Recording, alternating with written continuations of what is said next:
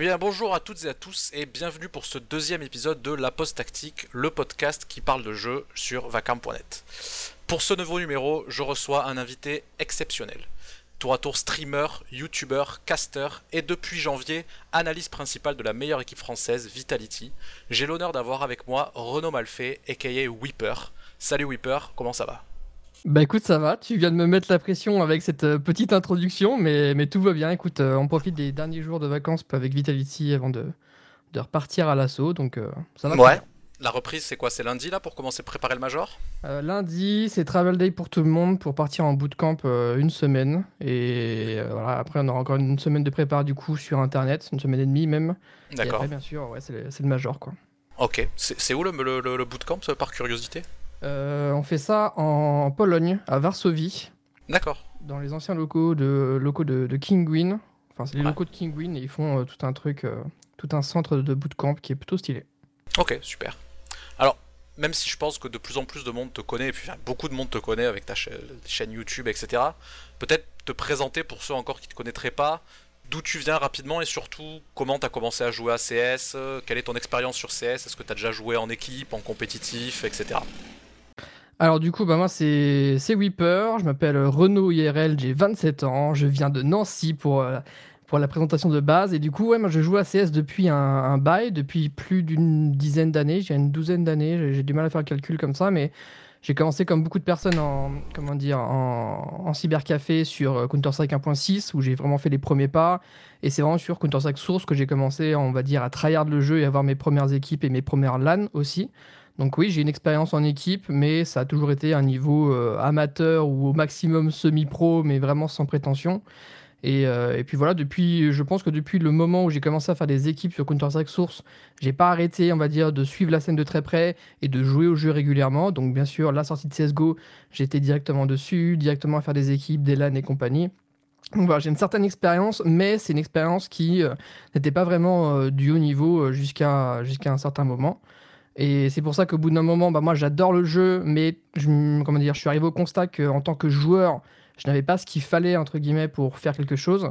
Et c'est là du coup j'ai décidé de passer un peu de l'autre côté euh, de, la caméra, si on peut dire ça comme ça, en faisant du coup euh, d'abord des vidéos. Et en effet, comme tu as pu le dire, ça a été au fur et à mesure. J'ai fait des articles, j'ai fait des vidéos, maintenant je fais du live, euh, j'ai commencé à faire du cast. Et du coup, petit à petit, cela m'a amené à ce que je fais aujourd'hui, c'est-à-dire de l'analyse pour les équipes.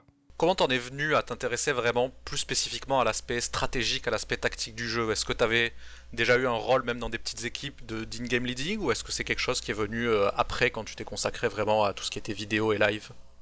Euh, Non, à vrai dire, en fait j'ai toujours trouvé que c'était l'aspect le plus intéressant de Counter-Strike.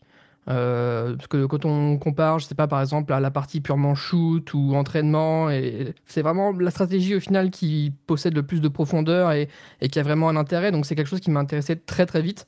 Euh, bien entendu, oui, j'ai fait une game leader pour certaines de mes petites équipes. J'ai fait co-lead. Euh, j'ai fait, alors à l'époque, on appelait ça strater, c'est-à-dire qu'on n'était pas leader, mais on aidait à faire des strats, à concevoir. C'est un truc qui, qui se fait plus trop maintenant. Mais euh, bien sûr, c'est, ça a toujours été quelque chose qui m'intéresse parce qu'il y, a tellement de choses à faire. En fait, c'est ça qui rend le Counter-Strike de haut niveau, euh, euh, ou même tout simplement le Counter-Strike en équipe intéressant. C'est à quel point les joueurs arrivent à, se synchroniser, à jouer avec les, les, uns avec les autres, à essayer de contrer l'adversaire ou à rentrer dans sa tête. Voilà, moi, je trouve tout simplement que c'est ce qui est passionnant dans Counter-Strike et c'est assez logiquement que, que je m'y suis mis.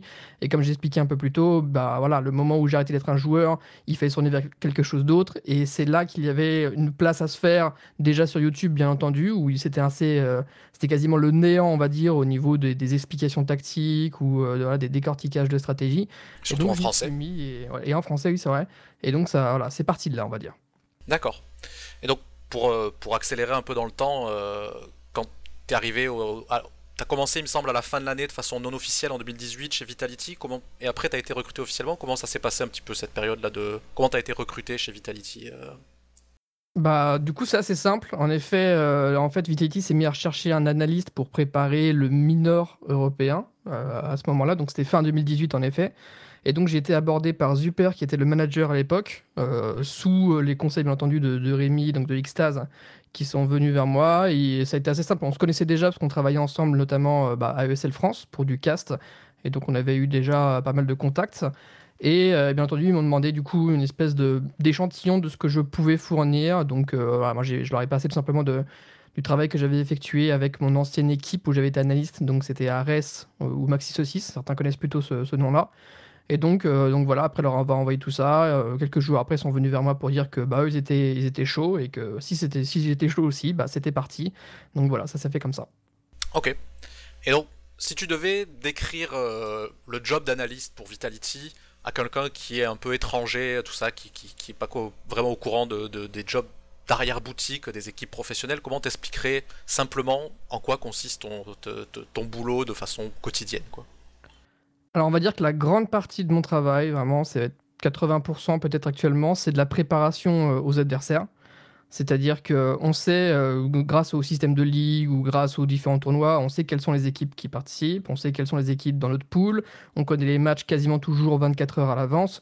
Et donc, mon rôle d'analyste, c'est de préparer les matchs. C'est-à-dire qu'au moment où mon équipe arrive sur le serveur, euh, elle sait à quoi s'attendre, c'est-à-dire quelles sont euh, les tendances des adversaires, quelles sont leurs, stratégies, et du coup, on n'est pas, on va dire, on n'est pas trop surpris par leur style de jeu, par ce qu'ils ont à proposer. Donc voilà, c'est vraiment essentiellement de la préparation. D'accord, ok. Et une journée type euh, pour Weeper de travail, ça, ressemble à quoi par exemple? C'est combien d'heures de travail? C'est quelle, façon de travailler? Comment tu bosses au quotidien en dehors des périodes de tournoi? Alors, on compte pas vraiment les heures dans, dans l'e-sport. Alors, quand on est hors tournoi, ça varie vraiment de ce que fait l'équipe au final. Euh, en général, on va dire que sur une, journée classique, bah, l'équipe va prac. Donc, euh, bah, dans, ce genre de cas de figure, j'accompagne l'équipe en prac tout simplement, euh, comme le coach. Et du coup, je suis en échange constant avec le coach pour parler de, ce qui se passe dans l'entraînement, de s'il y a des choses qui tournent pas rond, s'il y a des choses manquantes. Voilà, c'est vraiment, c'est vraiment apporter un point de vue, on va dire, extérieur. Donc ma journée du coup se remplit en général l'après-midi parce que les pracs ils vont commencer vers 13h, 14h et ils vont s'arrêter vers 19, 20h, parfois un peu plus. Et donc, euh, donc voilà, une journée vraiment typique, c'est ça, c'est de l'accompagnement euh, en prac pour pouvoir donner un avis et avoir aussi peut-être un, point de vue supplémentaire au niveau du briefing à la fin de la journée. Quoi. D'accord. Et là, quand vous préparez, pour prendre l'exemple de l'actualité, vous allez commencer à préparer le major dès, euh, lundis, est-ce qu'il y a pour toi, sachant que c'est un format suisse, donc c'est un format où en fait vous êtes en capacité de potentiellement jouer toutes les équipes. Il n'y a qu'une très grande poule avec les. Je crois que c'est 16 équipes qu'il y a au, Challenger Stage. Est-ce que toi, ça veut dire que tu vas préparer déjà à l'avance des notes sur les 16 équipes ou est-ce que tu vas vraiment attendre pendant le tournoi, voir les tirages et ne préparer que les équipes tirées? Alors en fait, c'est ce que je faisais avant, de préparer le maximum d'équipes possible avant le début du tournoi, mais il s'avère que c'est pas c'est pas si efficace que ça, dans le sens où entre les dernières euh, les dernières démos qu'on a d'une euh, d'une équipe et les matchs qui vont se passer dans le tournoi, il y a souvent un écart de temps, et dans cet écart de temps, il est enfin qui sait ce que l'équipe a pu changer, travailler et, euh, et compagnie. Donc au final, je fais de moins en moins de travail vraiment en amont, parce que voilà, tout peut évoluer et ça serait c'est du c'est du temps gâché quasiment. Mhm. Et c'est pour ça que je fais beaucoup du, euh, comment dire, de travail au jour le jour, notamment quand on est en tournoi, parce que du coup, bah là, je me base sur les démos les plus récentes, notamment celles que l'équipe a pu jouer le jour même ou le lendemain. Et donc là, on a, on a quelque chose de frais sur lequel se baser et il euh, n'y a, pas de, y a pas de surprise. Donc euh, voilà, c'est ce que je faisais au début, comme j'expliquais, mais je, au fur et à mesure, ça n'a pas, été la, chose la plus efficace que de préparer vraiment les 16 équipes avant d'y aller. Parce qu'au final, en plus, c'est un travail qui doit être refait. C'est-à-dire, imaginons, euh, je sais pas, j'ai travaillé NIP euh, une semaine avant le début du tournoi et on les croise euh, à la deuxième semaine. Bah, tout ce que j'ai pu travailler n'a pas forcément beaucoup de, de, valeur. Et autant reprendre, enfin, de toute manière, je reprendrai des matchs récents. Donc voilà, à part pour la première équipe qu'on rencontre, où là, de toute manière, il n'y a pas le choix, il n'y a que les démos vieilles, entre guillemets, et peut-être la deuxième où il n'y aura qu'une démo tout court. Le reste du temps, normalement, j'ai de quoi étudier l'équipe, la préparer, et j'ai des démos fraîches, on va dire, à, se mettre là-dedans. D'accord, ouais, surtout euh, sur, un, sur un tournoi qui arrive après une longue période de break comme ça, où tout le monde s'entraîne un peu en sous-marin. Euh, pour rentrer un petit peu dans le, dans, le cœur de, de, l'activité, donc tu parles de, tu fais de l'analyse des, équipes adverses. Concrètement, comment est-ce que tu analyses une équipe? Qu'est-ce que c'est ton, processus d'analyse? Euh, Qu'est-ce que tu vas regarder en priorité? Quelles sont les informations que tu vas faire passer en priorité à tes joueurs? Alors du coup, nous avec Vitality, on a un fonctionnement qui a priori est quasiment le même pour euh, à peu près tout le monde. C'est-à-dire qu'on travaille. Euh, enfin moi, je, en gros, j'ai une fiche à remplir. C'est-à-dire qu'il y a une fiche où, sur laquelle on a déterminé en terreau, en CT, quelles étaient les choses dont on avait besoin. Comment l'équipe va travailler telle ou telle zone, comment joue tel joueur dans l'équipe en face, etc. C'est des trucs très précis. Et en gros, je dois cocher, enfin, je dois pas cocher des cases, mais je dois, on va dire, mettre du texte là où on en a besoin. Donc, quand j'analyse une équipe, du coup, ça va être bah, en fonction de ce que mon équipe recherche sur la map. Euh, essayer de trouver des infos. Donc, euh, c'est souvent voilà, des histoires de, de, récurrence, des histoires de tendance de joueurs. Genre, s'il se passe, euh, s'il y a une entrée à tel endroit, comment est-ce que va réagir le binôme de telle zone. Essayer de voir s'il y a des, des patterns en fait, qui se répètent, des schémas. Euh, qu'on va pouvoir exploiter euh, à, notre, avantage. Donc ça, c'est une partie des choses. Mais comme je l'expliquais un peu plus tôt, le, but, c'est aussi de savoir qu'est-ce qu'ils font. Alors voilà, ils ont euh, trois façons différentes de prendre la banane sur Inferno. celle-ci, celle-ci, celle-ci. Et au moins, voilà, on sait à quoi s'attendre, on sait qu'est-ce qu'ils font et aussi qu'est-ce qu'ils ne font pas. Et ça permet à mon équipe après de, savoir comment, aborder le match. Donc voilà, l'analyse, en fait, c'est vraiment au final, comment j'analyse une équipe bah, C'est via la démo. C'est vrai qu'aujourd'hui, il existe tout un tas d'outils euh, qui fleurissent sur Internet, euh, que j'ai pu tester, mais qui au final ne valent pas une bonne vieille démo sur laquelle euh, on a, on a l'information brute, on va dire quelque part, même si l'outil n'est pas toujours pratique à, chercher. Et après, bah, c'est du cas par cas. Il faut faire le CT, il faut faire le terreau. Parfois, il y a une démo où il va y avoir que deux petits rôles en terreau. Donc là, il faut aller chercher une démo supplémentaire sur la même map pour essayer d'avoir le, plus de données. Le but, c'est d'essayer d'être le plus proche de, de, la réalité et de ce à quoi l'équipe ressemble actuellement et éviter de faire de l'analyse pour faire de l'analyse, enfin pour faire de l'analyse et donc euh, tourner un peu en rond ou avoir beaucoup de vide quoi. Ouais. Mais justement là, tu parlais d'outils et tu parlais de, de, un peu faire comme la plupart des gens font. Est-ce que tu as des, des, contacts avec d'autres analystes? Est-ce qu'il y a une, une, sorte déjà de normalisation Parce que c'est quand même une, une, position qui est assez récente dans l'univers dans de CSGO, dans la scène professionnelle. Est-ce qu'il y a déjà une sorte de, normalisation des techniques de travail des analystes et des outils? Moi, je me rappelle avoir entendu parler il y a peut-être un ou deux ans de ça, d'un outil qui avait été développé pour LDLC par, je crois que c'était Cabal, l'ancien joueur euh, mhm. de CS 1.5. Euh, est-ce que ça, c'est des choses, donc tu disais que les outils, tu les utilisais pas trop, mais est-ce que tu as eu des contacts avec d'autres analystes de, grosses teams pour est-ce qu'ils travaillent un peu comme toi? Est-ce que vous, vous échangez ou pas, pas vraiment? Pas vraiment, à vrai dire. J'ai eu des, petits contacts vraiment très légers avec certains analystes, mais euh, jamais on est rentré dans le détail, on va dire. Après, voilà, moi, cette histoire de fiches à remplir, c'est quelque chose euh, qu'on m'a déjà demandé de faire, notamment quand j'étais chez Ares. Et quand j'étais chez Ares, on m'a dit que c'était la manière de procéder de G2. Donc je me dis que, voilà, par, euh, comment dire, par extension, c'est peut-être c'est peut-être un peu général. Je, présume qu'une grande partie des analystes travaillent euh, de, cette manière aussi. Mais après, comme tu le disais, ça reste encore un, métier entre guillemets euh, jeune, dans le sens où euh, je pense qu'il y a plein de choses qui restent à faire et qui peuvent être plus efficaces ou qui peuvent apporter quelque chose de, différent. Donc tu parlais des outils, par exemple l'outil de, LDLC qui fait par Cabal, en effet, c'est purement statistique. Je crois que j'ai pu y mettre la main dessus genre une seule fois et c'est vrai que c'est très statistique.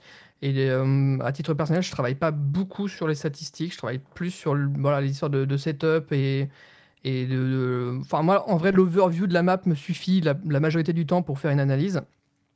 Et ça, par contre, du coup, cet overview, c'est ce que propose la majorité des autres outils disponibles, où en gros, c'est un lecteur de démo simplifié qui permet de, regarder plus vite ou de voir certaines redondances un peu plus efficacement. Donc, euh, donc voilà pour les différents outils. Et non, malheureusement, pas beaucoup de, de, contact avec les autres analystes.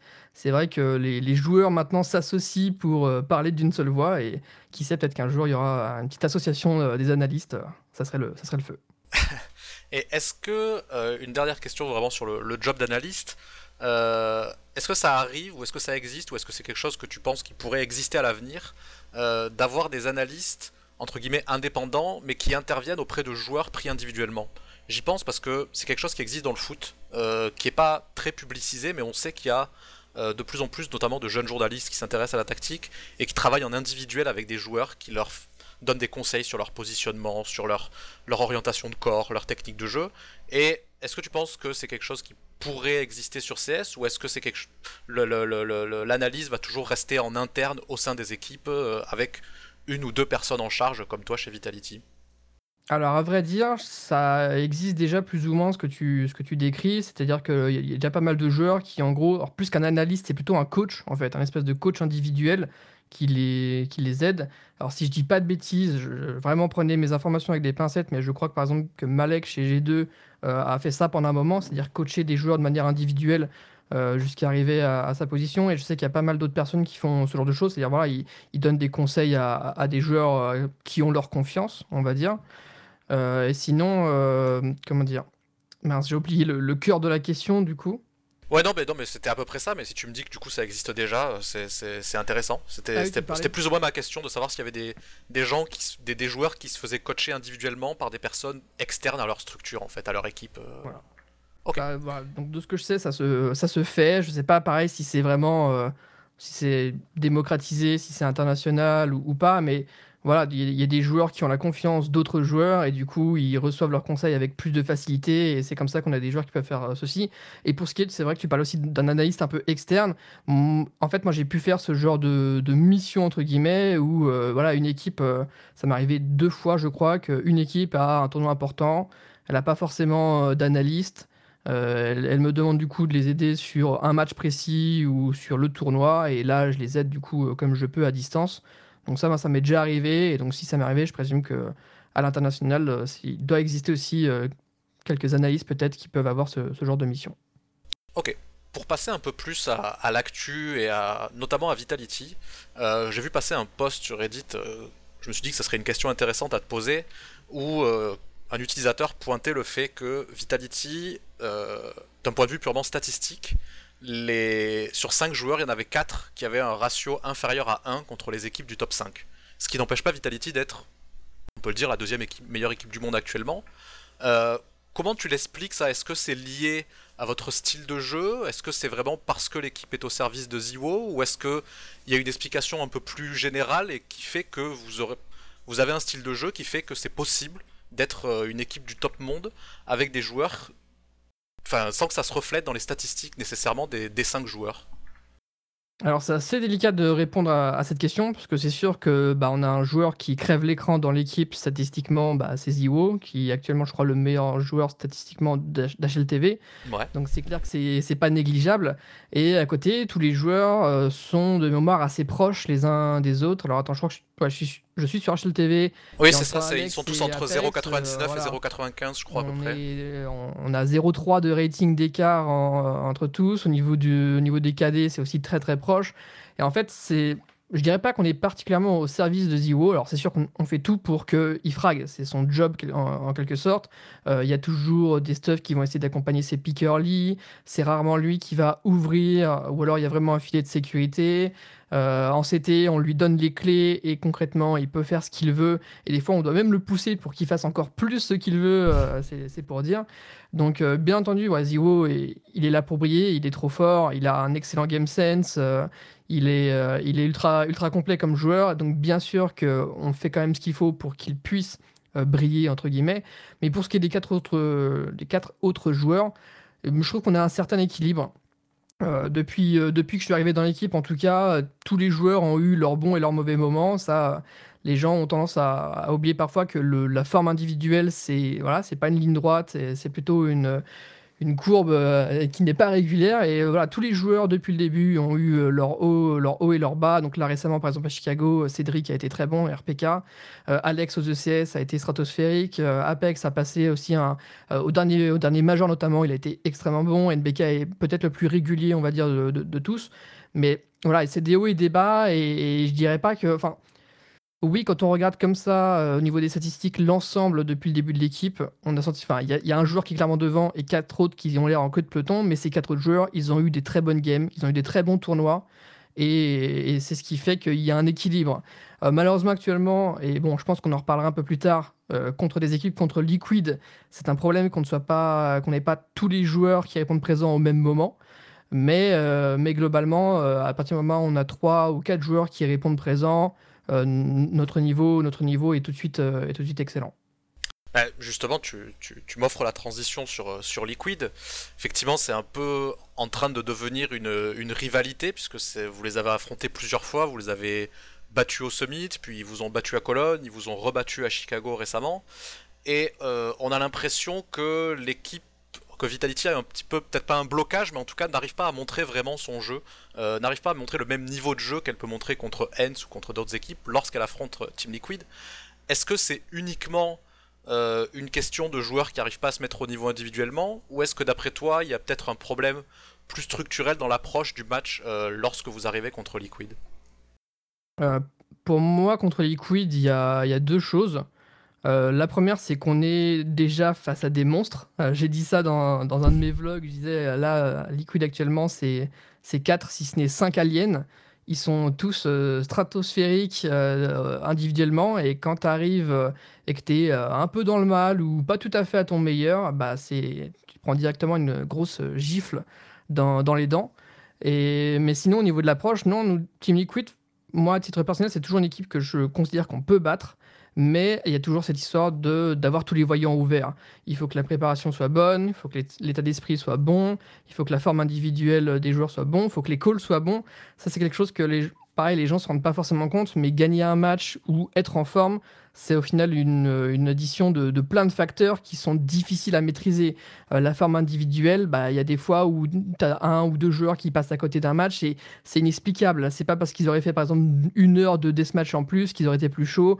Et voilà, c'est tellement des choses qui sont impalpables au final que euh, c'est difficile d'avoir une réflexion dessus. Et c'est pour ça qu'on essaie de, s'encadrer au fur et à mesure, euh, d'un point de vue voilà, hygiène de vie, essayer d'avoir des, horaires, d'avoir un rythme assez fixe. Euh, c'est quelque chose qu'on est en train de, faire un peu du côté de Vitality. Mais est-ce que c'est vraiment ça qui va nous permettre d'être régulier On ne sait pas quoi. Alors, à l'heure actuelle, en fait, on recherche la meilleure façon de fonctionner pour être régulier, pour être constant, pour avoir tous les joueurs qui répondent en forme au moment donné. Et voilà, clairement, pour l'instant, contre Team Liquid, c'est ce qui nous fait défaut. Même si je répète une dernière fois que j'estime que si, tous les voyants sont au vert, encore une fois, Liquid, on, peut les battre. Je dis pas qu'on va les éclater, mais on peut les battre. Euh, le tout avec Liquid, je pense, de toute façon, c'est de les faire douter une fois. Et une fois qu'ils commencent à douter, à mon avis, c'est là qu'on peut euh, essayer de, de, faire quelque chose contre eux. Quoi. D'accord.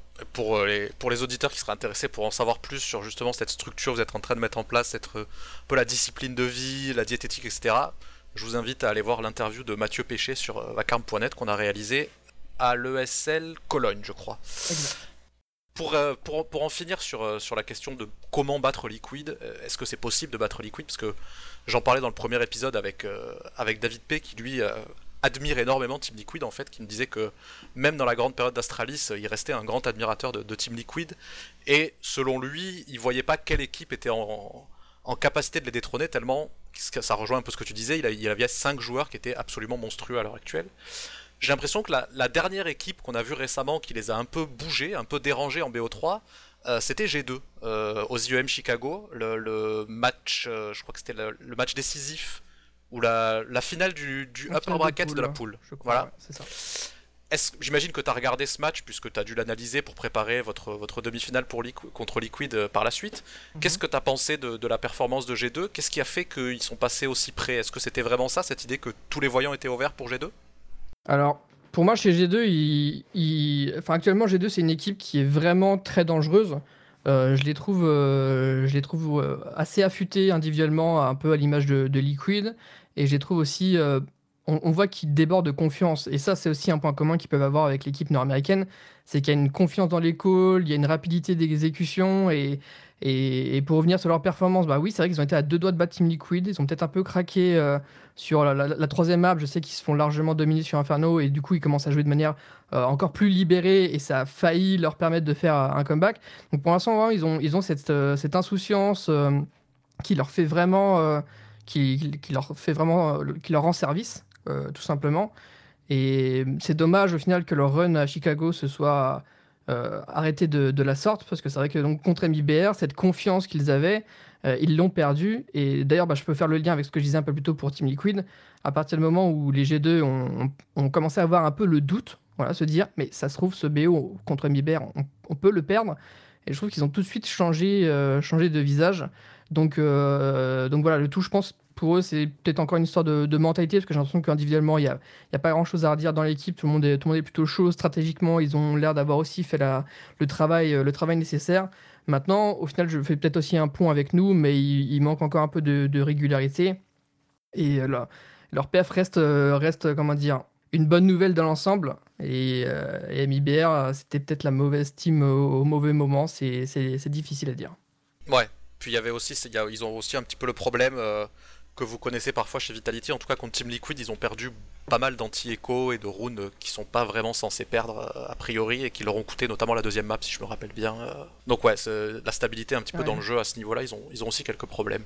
J'en ai pas parlé, peut-être parce que voilà, nous aussi, c'est un souci qu'on a et malheureusement, il suffit pas de dire euh, allez, on va régler ce problème pour qu'il se règle de lui-même. C'est c'est un peu plus complexe que ça et je dirais même que des fois, on se demande mais qu'est-ce qui se passe quoi? Enfin bref. Mais d'ailleurs, toi, comment tu très rapidement, comment tu l'analyses ce problème? Est-ce que c'est parce que les joueurs maintenant c'est rentré dans leur psychologie et ils abordent, euh, ils ont peur quand il y a un anti-écho? Ou est-ce que parce que je sais pas, il n'y a pas assez de, contrôle de map qui est pris ou trop de contrôle de map agressif? Rapidement, qu'est-ce que c'est quoi un petit peu ton, diagnostic sur ce problème? Sans, demander de solution évidemment, mais moi à vrai dire je crois, je crois pas trop à l'histoire d'avoir peur, euh, peur d'un rune en particulier. Pour moi, c'est juste, on, fait, on, manque, surtout de rigueur, en fait, c'est surtout ça. C'est-à-dire qu'on sait que c'est un rune comme ça qui arrive et on ne le joue pas de la, même, de la manière qu'il faudrait. On a des joueurs qui souvent parlent pas très bien les uns avec les autres pour se synchroniser. Il y a des prises de risques euh, un peu démesurées. Il y a cette euh, envie de, de compenser à tout prix alors que ça ne fait qu'aggraver la chose. C'est encore une fois un mix de, plein de choses. On, en parle beaucoup euh, au, sein de l'équipe. Euh, on a déjà tenté des choses ou même d'appliquer des, principes et malheureusement le, problème, le problème ressurgit. Donc euh, de toute façon, ça va être un des, un des topics, je pense, principal de, de notre bootcamp. Et on verra si on arrive à, régler ou en tout cas à atténuer, ça serait bien déjà, le problème pour le Major. Ok. On va passer sur une partie peut-être un peu plus générale sur le jeu, sur la méta, sur les cartes. Récemment, enfin dans les derniers mois, il y a eu ce qu'on peut considérer comme une des updates peut-être les plus importantes du jeu, avec la refondation du système d'économie, du système d'argent.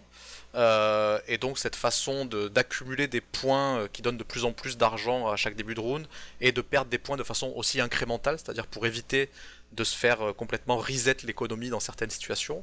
Qu'est-ce que t'en penses maintenant avec le recul? On sait qu'il y a eu beaucoup de débats au moment où ça a été implanté.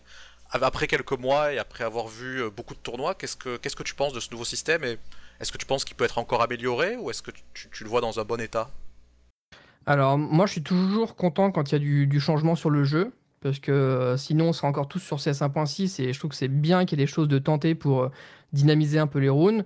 Et pour moi l'objectif est à peu près rempli, c'est-à-dire que vraiment on a moins d'écho qu'avant. Euh, il, y en a, il y en a toujours quelques-unes, c'est encore possible de se faire double écho notamment. Mais à chaque fois, ces échos, il y a, il y a toujours possibilité d'avoir un peu plus de pistoles, un peu plus de stuff et d'en faire quelque chose. Alors qu'au final, il y avait euh, avant beaucoup d'échos où juste, tu pouvais juste rien faire, il fallait attendre et laisser le, le rune passer. Et ça, ça existe de moins en moins. J'aime beaucoup aussi en fait cette idée avec le cycle écho que le, match commence plus vite. En fait, c'est-à-dire qu'après le pistol, dès le deuxième rune, il peut se passer des dingueries. Et c'est ce qui arrive d'ailleurs souvent dans, nos matchs. Mais euh, globalement, on gagne aussi un rune sur un cycle normal, c'est-à-dire que c'est au troisième qu'on a le premier rune armé. Et ça, mine de rien, voilà, ça, ça rajoute, euh, on va dire, du dynamisme aux, aux parties, au spectacle. Euh, et c'est, pas plus mal. Moi, actuellement, je suis assez content de, ce changement-là j'ai du mal à imaginer une autre façon de faire. Ça doit exister, mais j'avoue ne, ne pas y avoir tout à fait, euh, tout à fait euh, réfléchi. Pour l'instant, on va dire que, que je m'en contente et j'en suis assez satisfait. Ok. Et dans, la même, dans le même état d'esprit, enfin dans la même idée, il y, a eu pas mal d'updates qui ont fait évoluer la méta des armes récemment qui ont rendu notamment des armes comme le Hog en CT ou le Krieg en terroriste de plus en plus populaires. Euh, et là, il y a eu pour le coup encore plus de critiques, je pense. Euh, d'ailleurs, Valve a un petit peu affaibli Log ces derniers temps. Donc j'imagine que si j'en crois ta première réponse, tu trouves ça plutôt bien qu'il y ait une, plus grande diversité des armes. Est-ce que tu penses néanmoins que euh, par exemple, Alex avait tweeté que le Krieg, il trouvait ça trop fort, euh, donc le joueur de chez Vitality, mhm. Alex. Est-ce que tu es d'accord avec ça? Est-ce que tu penses qu'il y a encore des, des, des, ajustements à faire sur Log et le Krieg? Ou est-ce que tu penses que l'équilibre des armes est, plutôt bon en ce moment? Alors du coup pour la première question, bah en effet voilà comme tu m'as comme tu m'as compris, comme tu m'as cerné, euh, moi je suis pour le changement et plus il y a de diversité mieux c'est. De toute façon ça a toujours été dans la philosophie de Valve que de proposer un maximum d'armes viables. Et c'est pour ça qu'au niveau des pistoles, euh, quasiment tous les pistoles sont, sont viables, euh, que les fusils à pompe sont quasiment tous viables aussi de manière situationnelle, que les PM sont aussi très proches l'un de l'autre. Il y en a quelques-uns qui se démarquent, mais c'est vraiment, ça se joue à pas grand-chose. Voilà, pour moi, c'est la volonté de Valve et c'est ce qu'ils recherchent encore une fois. L'AUG et le Krieg ont toujours été dans le jeu. Ils ont, ça a toujours été des très bonnes armes. Elles avaient ce souci du prix qui du coup a été modifié dans, dans les mises à jour. Et du coup, les gens ont pu découvrir ces armes qui pourtant sont là depuis le début. Alors euh, c'est vrai que maintenant il y a une, dans les petites vagues de nerfs qui arrivent, l'AUG a été le, premier et moi je suis d'avis que le Krieg devrait avoir le même traitement, c'est-à-dire qu'avec le scope l'arme devrait rester aussi forte, mais que sans le scope on devrait avoir un espèce de, déficit par rapport au M4 et, et AK. C'est ce qui s'est passé pour l'AUG et je trouve qu'actuellement l'état de l'AUG est plutôt, plutôt intéressant parce qu'il est encore viable.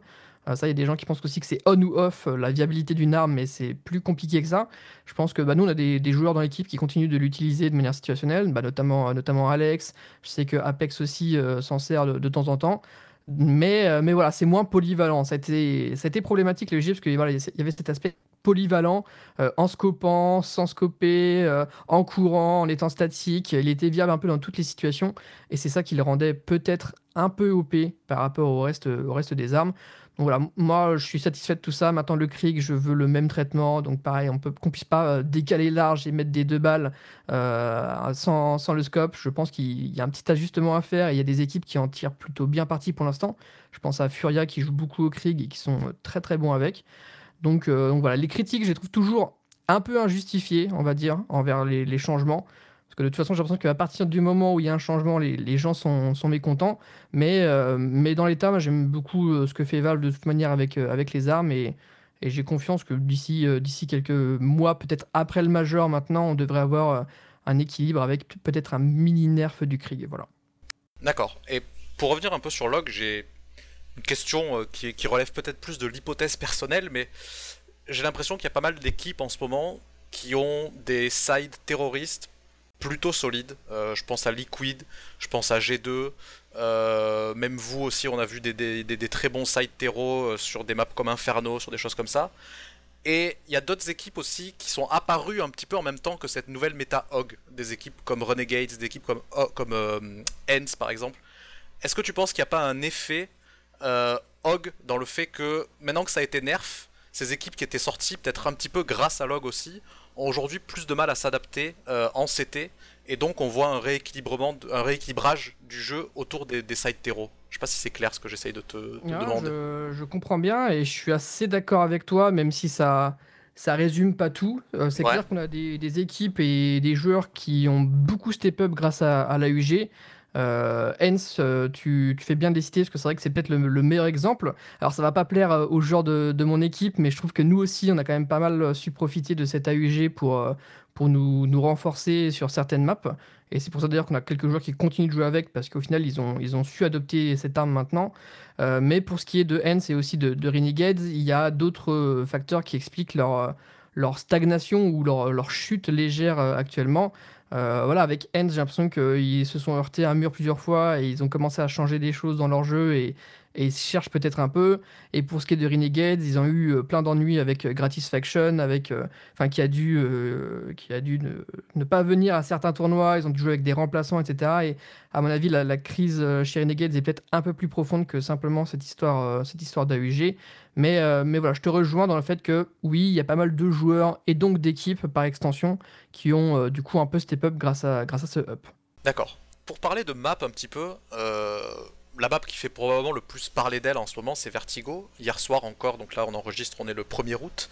Euh, hier, il y a eu une, autre, une, énième mise à jour de Vertigo avec pas mal de modifications sur les différents bomb sites, le middle, etc. Qu'est-ce que, au-delà du fait que ce soit une nouveauté et que ce soit bien, qu'est-ce que tu penses toi de, Vertigo? Genre, c'est quoi ton point de vue sur cette map actuellement, euh, sans prendre en compte l'update, parce que j'imagine que t'as pas forcément pris le temps de la, parcourir, mais qu'est-ce que tu penses de la map de Vertigo en tant que telle? Alors moi je fais beaucoup de forcing avec Vertigo, mais euh, c'est ma façon de com, on va dire. Euh, comme je fais beaucoup de forcing autour du FAMAS, c'est exactement pareil. Mais je suis assez critique avec la map. Je l'aime bien pour sa fraîcheur, comme tu le dis, mais elle n'est pas exemple de, de, défaut. Et pour moi, il y a notamment un BP qui ne va pas du tout, c'est le BPA, qui en l'état est, vraiment problématique parce que les CT peuvent pas faire grand chose, parce que les terreaux ils ont une exécution, et ils peuvent la faire tous les rounds, ça peut marcher à tous les rounds. Et il y, a un problème vraiment au niveau du, level design de ce BPA qui mérite euh, un changement en profondeur. Alors j'ai eu l'occasion de pas mal euh, penser euh, la, mise à jour d'aujourd'hui. J'ai fait quelques games dessus, j'ai regardé en serveur local assez, assez longuement. Et malheureusement, les changements sont intéressants, mais ils ne touchent quasiment pas ce BPA. Voilà, il y a une petite porte qui a été agrandie, euh, il y a un, petit timing qui a été changé, notamment pour l'agression du A, mais en soi, le, BP et la manière de travailler la zone restent la même. Et, euh, pour moi, c'est problématique. Vraiment, c'est problématique. Les, CT ne peuvent rien faire. Euh, c'est l'autoroute pour les terreaux. Et je sais pas. À mon avis, il faut vraiment un changement en profondeur pour permettre à, ce BPA et donc à la map par extension aussi d'être viable ou plus intéressante en tout cas. Mais euh, voilà, Valve continue de... Enfin, ils sont de toute évidence conscients que la map est assez mal aimée, que la map a peut-être des soucis, et c'est pour ça qu'on continue de voir des mises à jour régulières, même à quelques semaines du Major, ce qui est, euh, ce qui est assez peu commun. Euh, pour revenir d'ailleurs sur les changements donc actuels, je trouve que l'ajout de la de l'échelle est assez intéressant. Donc, c'est une espèce d'échelle qui fait la connexion entre le middle en hauteur et euh, la passerelle, l'ascenseur qui est en bas. Ça permet notamment des fakes, ça va permettre des redirections, ça va permettre des, choses qui n'étaient pas possibles avant, ou alors possibles, mais avec un long, euh, comment dire, un long délai, parce qu'il fallait faire le tour par le Spontero. Donc, ça, c'est plutôt bien. Et l'autre gros changement, c'est notamment l'escalier côté B qui pareil, je trouve que c'est plutôt positif. Avant, c'était un peu brouillon et là, on a des zones qui sont un peu plus clairement définies, où je pense qu'on va avoir un vrai travail de zone. C'est une des choses qui fait, qui fait défaut à Vertigo, c'est qu'il n'y a pas beaucoup de travail de zone en soi. Euh, le middle est très verrouillé, c'est difficile pour les héros d'y aller. Le A, il y a le, le ciment à dézoner et après, il n'y a plus rien à faire. Et c'était quasiment pareil pour le B, où en gros, on prenait les escaliers et on pouvait exécuter directement. Il n'y avait pas de, zone en soi. Et là, ce qu'ils ont fait, c'est qu'ils ont réussi à fractionner un peu cet escalier par rapport au reste de la map. Et du coup, je pense que ça va être vraiment, voilà, il va y avoir du travail de zone autour de, cet espace. Les CT vont pouvoir bloquer la zone, les terreaux vont pouvoir la reprendre. Donc voilà, ça va dans le bon sens, mais c'est pas tout à fait comme j'aurais euh, espéré. Là, le, gros problème du BPA euh, subsiste euh, de toute manière. D'accord. Et donc, on sait que c'est une map qui est relativement petite par rapport aux, autres cartes sur CSGO. Est-ce que pour toi, elle correspond mieux à un certain type d'équipe qui serait plus agressif, qui jouerait plus sur les individualités, comparé à des équipes qui joueraient plus en exécute sur des, des styles de jeu plus lents Est-ce que même de manière générale, si tu veux élaborer, est-ce qu'il y a des cartes qui correspondent plus à certaines équipes et d'autres cartes qui correspondent moins à certains types d'équipes? Alors ça c'est sûr, c'est évident, et d'ailleurs c'est pas pour rien qu'il y, a des, qu'il vétos et qu'il y a des maps que les, joueurs détestent de toute manière. Il y a clairement des préférences sur certains styles de maps pour, certaines équipes. Alors Vertigo, je suis pas sûr qu'elle encourage vraiment l'aspect individuel, puisque justement avec les rotations rapides, euh, rapides de la défense, bah, tout cela encourage plutôt le team play, le fait de jouer ensemble en crossfire ou, de se flasher les, uns pour les autres. Euh, malheureusement, c'est vrai que l'idée de base de la map, c'est-à-dire un immeuble, fait que de toute manière, c'est difficile de rajouter des, extensions, on va dire, euh, à la map. Et donc, je pense qu'on restera malheureusement sur le même format, euh, un peu de, manière, de manière définitive. Mais, mais je suis pas. Voilà, je, ne sais pas quelle est la solution pour la rendre peut-être plus, plus polyvalente ou plus classique. Euh, en soi, euh, en soi chaque, team a déjà plus ou moins le même style de jeu et ça c'est quelque chose qui me chagrine parce que qu'importe la map, on a vite une espèce d'uniformisation de, jouer la carte. Euh, tu parlais donc des, ouais, des autres maps du map pool, malgré les différences de l'une à l'autre, quasiment toutes les teams ont une même base de jeu et, c'est difficile, c'est difficile d'en sortir. D'accord. Et toi, en tant qu'analyste, très simplement, c'est quoi ta, carte favorite à analyser? C'est quoi la meilleure carte pour toi, ta carte préférée Alors, ma carte préférée à analyser, euh, je vais aller au plus simple, parce que c'est Inferno. D'accord. Euh, Inferno, c'est très simple, donc c'est facile à analyser, c'est facile de voir qu'est-ce que l'équipe fait, et c'est facile de voir aussi quelques redondances, parce que c'est vraiment c'est la map la plus simple, je trouve, globalement, aussi bien terreau que c'était.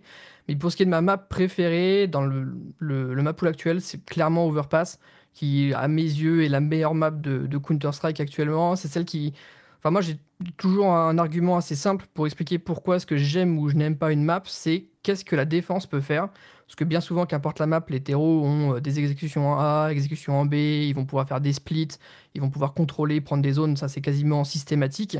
Par contre, la défense, on a beaucoup de, maps où la défense ne peut quasiment rien faire, elle est obligée de rester statique. Et donc, plus une map propose de l'espace pour les CT, pour varier les setups, varier les agressions, et plus je l'aime. Et Overpass, c'est exactement ça. On peut jouer très haut le BPA, on peut agresser. Il y a tellement de zones neutres où les CT peuvent varier les setups euh, et les positionnements, que ce soit voilà, les toilettes, euh, la fontaine du côté du A, la longue bien entendu, le connecteur, le chantier. Ça fait plein de zones un peu neutres où euh, il y a de la variation tout simplement. Et il n'y a, pas, beaucoup de maps qui ont autant de profondeur, on va dire, pour les CT que, que, Overpass. Par exemple, moi, je, je fais partie des personnes qui sont ravies que Cobblestone soit parti. Parce que même si bon, le terreau était ce qu'il était, en CT, il n'y avait pas grand chose à faire euh, globalement sur la carte. On pouvait vite fait qu'on teste le couloir B, mais c'était très compliqué. Le Skyfall, euh, c'était lancer une pièce en l'air et espérer qu'elle tombe du bon côté. Et pareil, agresser le A contre des joueurs en contrôle, c'était littéralement mission impossible. Donc moi, je suis ravi que ce soit une carte qui ait été euh, écartée pour le moment. Je sais pas si elle va revenir ou pas, mais en tout cas, j'en suis ravi. Et c'est pour ça que Overpass en tête, et je dirais que des maps comme comme Mirage sont quand même plutôt intéressantes euh, globalement, même si à titre personnel en tant que joueur, on va dire, c'est peut-être pas ma préférée, mais stratégiquement, il y a quand même pas mal de choses intéressantes à, tirer de cette carte.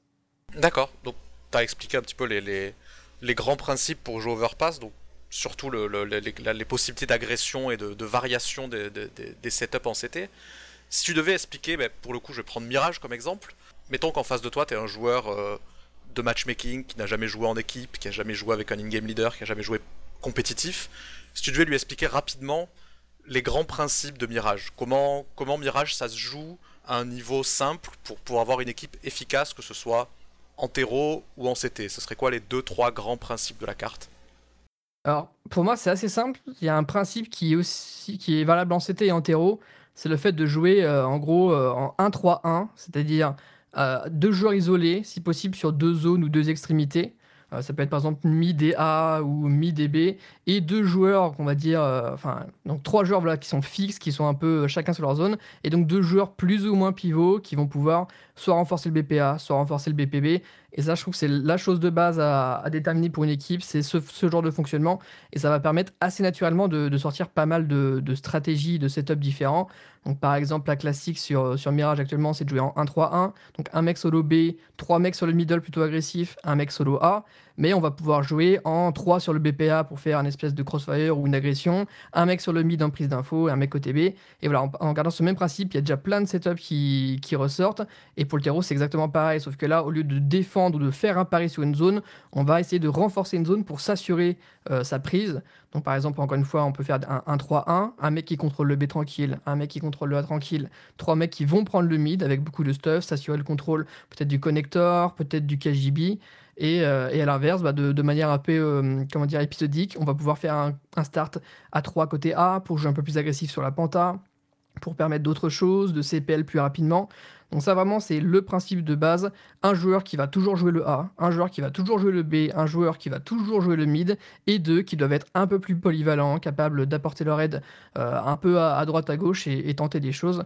Et ça, voilà, je pense qu'une fois qu'on comprend ça et qu'on réussit à l'appliquer dans une équipe, c'est déjà plutôt exceptionnel. D'accord. Bon, je pense que c'est à peu près tout sur les maps. Peut-être passer un petit peu plus sur les, les équipes et donc on va pouvoir parler des équipes de la, de la scène inter, puisque c'est, comme tu disais, c'est 80% de ton boulot de, regarder qui fait quoi et qui joue comment. Ces derniers temps, d'un point de vue vraiment stratégique, d'un point de vue de ce qui est proposé en termes de jeu, c'est quoi l'équipe qui t'a le plus impressionné ces, dernières semaines, ces derniers mois? Euh, C'est compliqué à dire. Puisque la réponse, la réponse facile serait Astralis parce qu'il continue d'être exceptionnel stratégiquement. Mais pour sortir un peu tout ça, je vais quand même dire Furia. Euh, bon, Furia, c'est quand même une équipe qui est plus ou moins attendue pour redescendre par rapport à son classement actuel parce que voilà, parce qu'ils ont au final un style très particulier. Mais c'est ça que je trouve assez ouf, c'est que c'est des mecs du Brésil qui sont arrivés, qui sont dit vas-y, allez-y les gars, on va pas jouer comme les autres, on va, on va, on va jouer différemment, on va faire des strates différentes et euh, on va le faire à fond. Et ils ont prouvé qu'en faisant de cette manière, ils étaient capables de se tailler, euh, de tailler une belle place sur la, scène inter. Et j'ai été du coup assez bluffé par certaines strats. Alors, je sais pas si c'est bluffé ou, choqué, scandalisé. Il y a des fois, il y a des strats qui sont euh, absolument, euh, absolument incroyables. Par exemple, sur le BPB de Mirage, ils ont une strat qui consiste à faire un mur de smoke pour qu'un joueur traverse trois smokes et qui pop dans la kitchen, par exemple. C'est une des strats qu'ils ont où ils déploient énormément de moyens pour qu'un seul joueur arrive euh, en bout de 15 secondes à être dans la kitchen euh, CT, ça n'a aucun sens, mais ça fait partie de leur, jeu. Et du coup, voilà, c'est cette équipe qui a réussi à me, remettre un peu sur le cul et à me dire, voilà, tout le monde, comme je disais un peu plus tôt, tout le monde commence à avoir une manière assez euh, uniforme de, jouer. Euh, c'est pour ça que moi, à mon stade, quand j'analyse une map, je fais alors, est-ce qu'ils ont cette CPL là Ah bah oui, ils l'ont. Est-ce qu'ils ont cette prise de zone là Ah bah oui, ils l'ont. Et voilà, j'ai quasiment des choses à, cocher, euh, à cocher tellement tout le monde fait les, mêmes strats plus ou moins. Et avec Furia, il y a, y a cette nouveauté, il y a cette fraîcheur qui fait, euh, qui fait plaisir à voir. Et voilà, c'est clairement cette équipe là qui, ces derniers mois, m'a, m'a impressionné par, par tout ça. D'accord. C'est marrant ce, chemin de smoke, je, je l'avais évidemment jamais vu, mais ça me rappelle de mémoire, il existait une stratégie comme ça sur, je crois que c'était sur CS 1.6, euh, sur Dust 2, où il y avait une équipe qui faisait un chemin de smoke de la corne jusqu'au jusqu'au bomb site pour pouvoir aller planter pour la corne et repartir tous corne, euh, comme ça pareil, avec un chemin de smoke à traverser. Et ça existe aussi sur Nuke, où il y a un chemin de smoke qui permet de sortir du cabanon, de planter et de repartir. Hein. C'est ce genre de strat qui qui sont très exotiques, qui font plaisir et qui rappellent que bah, Counter-Strike, ça se joue pas que d'une seule manière. Il y a, y a plein de façons de, remporter un round au final. D'accord. J'avais une question après sur les, équipes qui montent et on en a du coup couvert déjà deux parce que je voulais parler de G2 et parler de Furia. Donc peut-être si tu avais quelque chose à dire sur la, troisième que j'ai sélectionnée, qui est Mooseport, euh, la team de Carrigan, Rops, Frozen, Woxic et euh, j'oublie le dernier mais euh, c'est pas très grave. Qu'est-ce que tu penses de Moose Est-ce que tu vois déjà une patte Carrigan? Est-ce que ça te rappelle euh, directement le, le Phase de 2017 ou est-ce qu'il y a quelque chose de nouveau qui est proposé euh, par Moose Bah, il y, a de toute évidence une, patte Carrigan. Quasiment toutes les équipes par lesquelles il est passé, il a réussi à en faire quelque chose. Que ce soit euh, bah, les anciens Astralis, que ce soit Phase et que ce soit maintenant Mouseport. C'est un joueur qui, même s'il est peut-être pas le meilleur leader de, l'histoire, même s'il n'est pas le plus grand stratège, on va dire, de la scène, c'est un, gars qui sait faire une équipe de, haut niveau et, qui sait voilà, rôder des joueurs qui ne sont pas forcément habitués à, ce jeu de, haut niveau. Donc moi, Mosport, euh, voilà, je, suis assez impressionné par leur progression. C'était attendu. Nous, avec Vitality, on les a prac la semaine où ils se sont formés. Et bon, alors là, ils étaient en mode lune de miel. C'était très impressionnant déjà. On les a joués sur cash, je m'en souviens. Euh, euh, plutôt bien et ils nous ont complètement éclaté. Bon, depuis, ils ont commencé à avoir leur, comment dire, premier contre-coup, leur premier raté. Et ce qui est une bonne nouvelle, c'est qu'ils ont déjà plus ou moins réussi à, à s'en relever ou en tout cas être suffisamment réguliers pour revenir dans le, pour revenir dans le circuit majeur.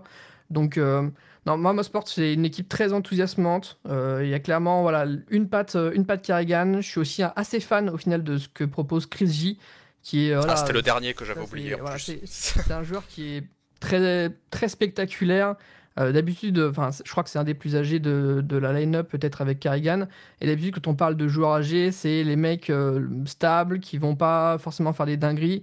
Mais au final, euh, même s'il y a plein de chiens fous dans, cette line-up, c'est peut-être lui le pire. Et c'est un vrai régal que, de le regarder. Donc, ils ont à la fois cette, cette régularité et cette rigueur du haut niveau. Et ils ont des éléments qui sont capables de casser les codes, un peu à la, Furia. Donc, euh, comme Chris J, mais Woxic en fait, euh, fait aussi partie de ce genre de joueur et un peu Frozen aussi dans, son style. Donc, euh, moi, je suis, voilà, je un grand, fan de Mouse, à vrai dire, et j'aime beaucoup ce qu'ils font actuellement. Et je le dis et je le répète, mais la, grosse erreur de FaZe, ça a été de virer Carrigan. C'est un move dont il se mord les doigts, je pense, encore aujourd'hui. Et, c'est une belle revanche pour lui que, ce qui se passe avec Mouse, en espérant que ça continue au Major parlons plutôt des équipes en crise. Euh, j'ai isolé à peu près trois équipes que je considère qui sont en crise depuis maintenant pas mal de temps, depuis au moins 6 mois. MIBR, FaZe et Fnatic. On peut commencer par FaZe. Quand toi tu analyses FaZe, si tu as eu l'occasion de les analyser, qu'est-ce que tu vois comme faiblesse évidente? Qu'est-ce que tu vois et tu te dis, au-delà du fait qu'ils aient pas vraiment d'in-game leader ou qu'ils en aient pas eu pendant un petit moment, euh, qu'est-ce qui te saute aux yeux et que tu te dis, ça c'est très bon, ça on pourrait l'exploiter parce qu'ils ont vraiment un problème à ce niveau-là? Euh, donc à vrai dire, je sais pas si on les a croisés avec Vitality et si j'ai eu l'occasion de les, enfin, les anti-strats entre guillemets ou de les préparer pour, pour l'équipe. Mais pour moi, de toutes les équipes que tu as citées, il y a un problème qui est commun à chaque fois, c'est qu'on a un noyau de joueurs qui ont eu du succès à un moment ou à un autre et qui refusent de casser le noyau, enfin ce noyau de joueurs, ou qui refusent de changer les choses drastiquement. c'est quasiment à chaque fois un joueur qui, qui, change assez régulièrement et ils n'arrivent jamais à retrouver la, même, la même harmonie ou la même efficacité. Et, je crois que c'est le cas pour MIBR, c'est exactement ça. Et pour Fnatic, c'est pareil, on a un noyau de joueurs qui malheureusement ne, donne, ne donne plus rien depuis un moment. Mais pour ce qui est pour, de revenir sur FaZe, j'ai. À vrai dire, je trouve que le, problème est aussi le même pour Fnatic, mais on a des joueurs qui ont eu beaucoup de liberté, je pense notamment sur le side d'attaque. Et en fait, on leur donne de la liberté parce qu'on compte dessus pour débloquer quelque chose. On compte sur euh, un feeling individuel ou euh, un skill individuel, tout simplement, pour euh, comment dire, produire quelque chose sur la carte qui va ensuite permettre bah, de, dérouler stratégiquement ou de prendre de l'espace ou, ou d'enterrer un rune. Et j'ai l'impression que si, ces individualités, si ces feelings n'interviennent pas, et eh bien derrière, le, fond de jeu en soi est, relativement, faible ou, trop simple, ou tout simplement il manque, beaucoup de, rigueur pour euh, permettre d'accrocher des, équipes un peu plus en place. Et c'est typiquement ce qui, ce qui se passe pour FaZe. Donc euh, voilà, pour moi, il y a et le noyau de joueurs. Parce que c'est vrai que Rain, Nico, Guardian et Olof, ça fait un moment maintenant qu'ils sont ensemble. Et même s'ils se stabilisent et qu'ils sont assez réguliers, c'est plus que c'était. Euh, et malheureusement, du coup, un joueur qui, qui tourne, bah là en ce moment c'est Neo, mais euh, malheureusement, c'est vrai que je ne sais pas si Neo aura, ce qui, le profil pour euh, relancer la machine. Donc, déjà, voilà, ce, souci pour moi de composition pure qui n'ose pas casser pour repartir de zéro ou pour reformer quelque chose de plus cohérent. Et le deuxième souci, c'est bah, on compte sur des joueurs en forme euh, pour euh, avoir un jeu simple mais euh, efficace, ce que fait Liquid plus ou moins. Sauf que de toute évidence, actuellement, les individualités chez FaZe ne sont pas aussi incisives, on va dire, que dans l'équipe nord-américaine. Ah, c'est sûr. Et justement, peut-être pour finir un petit peu ce panorama de, la scène inter, parce qu'après on va pas non plus rentrer dans le top 20 en détail, ça, n'en finirait plus, même si ça serait passionnant. tu parles de Liquid, ils ont un style de jeu qui est, comme tu le disais, assez simple, qui repose beaucoup sur l'explosion, sur le, skill individuel. Est-ce que tu penses que ça va amener un vrai changement de méta sur toute la scène par rapport à ce que faisait Astralis, parce qu'ils ont quand même un style de jeu assez différent Ou est-ce que tu penses que c'est vraiment une exception qui est due à leur niveau individuel et qui sera difficilement reproductible par d'autres équipes? Alors pour moi, on est sur quelque chose de différent d'Astralis. Euh, au niveau de, leur force actuelle. Et en fait, moi, je le vois vraiment comme un, comme un cycle. C'est-à-dire que on a quasiment à chaque fois eu euh, une équipe très stratégique qui était en place pendant un moment, qui au bout d'un moment s'est fait bousculer par une équipe très forte individuellement et qui a remis un peu tout le monde en question. Et cette équipe très forte individuellement, au bout d'un moment, elle se fait battre par une équipe qui est très stratégique. Et je trouve que le cycle est, est quasiment actif depuis le, depuis le début du Counter-Strike. Parce que des équipes fortes comme Liquid, où on disait mais les 5 joueurs sont trop forts, on en a eu d'autres. quoi. Je veux dire, Fnatic, c'était exactement ça à l'époque où ils ont dominé. On disait mais ils sont tous trop forts, on ne peut rien faire, les mecs nous éclatent. Euh, il y a quoi? Il y a, hum, comment ça s'appelle? Phase. FaZe, quand ils ont eu leur. Ça, ils n'ont pas vraiment eu de période, ils ont été stables pendant un moment, mais FaZe, c'était, bah, ils étaient juste tous trop forts. Et c'est pas vraiment le, côté stratégique euh, qui, qui, se démarquait. J'avais une dernière équipe en tête, bah, MIBR. Typiquement, MIBR, euh, c'était une équipe qui, pareil, stratégiquement, elle n'était pas transcendante, on va dire, mais ils étaient tous. Euh, tous on fire au moment où ils ont gagné deux majors à la suite euh, en une année, c'était plutôt impressionnant. Moi, ce que j'ai beaucoup aimé avec Astralis, c'est que bah, les cinq joueurs étaient monstrueux euh, aussi, mais il y avait euh, stratégiquement, on voyait qu'ils mettaient des fessées. c'était sûr au niveau des smokes, au niveau de la synchro, au niveau des, détails stratégiques que les matchs se jouaient, et pas forcément au niveau du, du skill pur. Donc pour moi, voilà, c'est un cycle. Actuellement, les liquides sont tellement forts que forcément, tout le monde se met un peu à douter, à se dire, mais Là, je comprends pas. On fait les bonnes strats, on fait les bons calls et pourtant ça ne passe pas. Et, euh, je pense que euh, c'est pas le bon choix que de se dire faut partir un peu plus en freestyle ou sur des stratégies un peu plus simples. Pour moi, c'est euh, encore une fois en, resserrant. comment dire, pour moi, c'est vraiment la rigueur en fait qui peut battre Liquid. C'est actuellement, si on commence à jouer de leur manière, c'est ce qu'ils attendent. Ils veulent qu'on leur rentre dedans, ils veulent qu'on aille jouer les duels, ils veulent qu'on joue agressif et qu'on se laisse pas faire, que ce soit au skill. Sauf qu'actuellement, ils sont intestables sur ce genre de terrain. Et c'est pour ça qu'à mon avis, la meilleure chose à faire, c'est de continuer de travailler dans le sens de la stratégie, dans le sens de la rigueur, du setup, du team play. Et c'est ça qui peut permettre d'enrayer euh, un peu la machine. Et, voilà, je me suis un peu éparpillé dans cette réponse. non, non, mais tu as tout à fait raison. Puis comme ça ça, ça, met en lumière le rôle d'autant plus important des, analystes, qui seront la, clé de voûte de, pour battre Liquid, visiblement. J'espère. Je pense des doigts. Euh, une dernière petite question avant de, avant de finir et de, et de te laisser euh, vaquer à tes occupations. Est-ce que tu as le temps de regarder euh, autre chose que le, top? Est-ce que tu as suivi par exemple les X3D Max maintenant Heretics? Tu as regardé peut-être un peu LDLC ou du subtop français ou pas du tout? Ou même du subtop européen? Alors ça, il faut savoir que bah, que ce soit moi ou que ce soit même l'équipe Vitality, on suit toujours les, les équipes françaises dès, qu'elles sont engagées, aussi bien G2 que LDLC que, que les X3D Max, donc Heretics. Euh, euh, ouais, c'est des équipes. Dès que des Français sont engagés, on a souvent euh, des amis, d'anciens coéquipiers qui sont présents dans, dans l'équipe. Donc, bien sûr, qu'on continue de garder un œil et qu'on surveille ce qui se passe pour, pour, pour voir leur progression et compagnie. Donc, voilà, moi, c'est vrai qu'à titre, à titre personnel, je regarde leurs matchs quand j'en ai l'occasion, mais la majorité du temps, quand je suis pas, comment dire, sur Counter-Strike pour Vitality, euh, j'essaie de, déconnecter pas mal euh, cet, aspect, euh, cet aspect analyse et étude des autres équipes. Donc, donc voilà, on va dire que quand on est en tournoi, quand on est dans le bain, là, on suit quasiment tout dès, que possible, les résultats et les lives quand, quand l'occasion le, permet. Mais quand on est, quand on est on va dire, en vacances ou en break ou c'est plus l'heure, tout simplement, là, en tout cas à titre personnel, je ne parle pas du tout pour le nom de l'équipe là-dessus, mais là je lâche un peu prise, on va dire. C'est normal, c'est normal. Bah écoute, Whipper, merci beaucoup. Euh, est-ce que tu as un dernier, une, un dernier mot, une dernière dédicace, un petit coucou à passer euh, avant qu'on conclue? Non, bah écoute, euh, merci, merci à toi pour l'interview et merci, merci à Vacarme dans, sa globalité. Moi, je suis content qu'une émission comme ça se crée parce que c'est vrai que l'aspect, l'aspect stratégique et comment les équipes fonctionnent, c'est quelque chose qui est souvent oublié dans les interviews où on préfère beaucoup le, mercato et voire même parfois le, gossip. Donc moi, je suis très content de voir une, comme dire, une émission qui parle un peu plus stratégie et méta euh, qui, qui éclot. Ça fait, ça fait plaisir. Et puis sinon, bah écoute, euh, non, pas grand chose. Je remercie bien entendu euh, les, fans qui suivent, qui suivent l'équipe. Et ça, c'est assez incroyable la, dose de soutien qu'on peut recevoir parfois sur les, les réseaux sociaux. Moi, c'est quelque chose qui est assez nouveau pour moi et c'est assez phénoménable. Et, et puis sinon, non, rien de, rien de plus. Ok, bah merci. On te retrouve pour te retrouver, je pense que c'est ton, ta chaîne Twitch, ta chaîne YouTube, Whipper Renault sur Twitter, c'est ça? À Whipper Renault Whipper Renault sur Twitter, Whipper CSGO sur YouTube, où je commence à être actif là en publiant des, sur mon temps libre des, petits vlogs. Euh, je pense que ça peut intéresser pas mal d'auditeurs euh, pour suivre un peu l'équipe dans les backstage, dans les coulisses de nos tournois. Je les conseille, moi je les ai regardés, c'est très intéressant. et, et ça sera déjà pas mal, voilà, Twitch, Twitter et YouTube. Ok, ben, au micro, c'était Monsieur Hus avec Whipper. Vous pouvez aussi me retrouver sur euh, Twitter à JanHus. Euh, je remercie bien sûr Vacam.net euh, pour héberger ce, podcast. Petite dédicace spéciale à Nesta et Léandre qui sont occupés, que j'ai, pas j'ai oublié de mentionner au premier épisode, et qui sont occupés de toute la charte graphique, le logo, les bannières du podcast. Ils ont fait un super taf. Merci à eux.